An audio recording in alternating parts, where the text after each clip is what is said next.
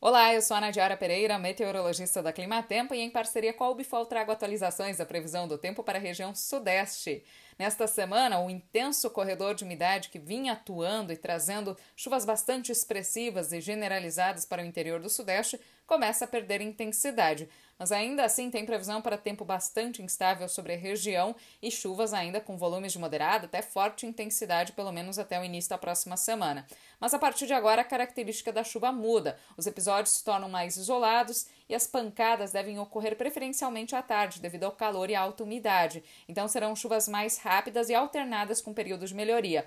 Por isso, as temperaturas devem voltar a se elevar e também as atividades no campo devem ser beneficiadas. Ainda assim, áreas entre o interior de São Paulo, metade sul e leste de Minas Gerais, norte do Rio de Janeiro e sul do Espírito Santo podem receber volumes de chuva acima de 70 milímetros até o próximo final de semana. No decorrer da próxima semana, o avanço de uma frente fria deve trazer chuvas mais expressivas e generalizadas para o interior de São Paulo e sul de Minas Gerais.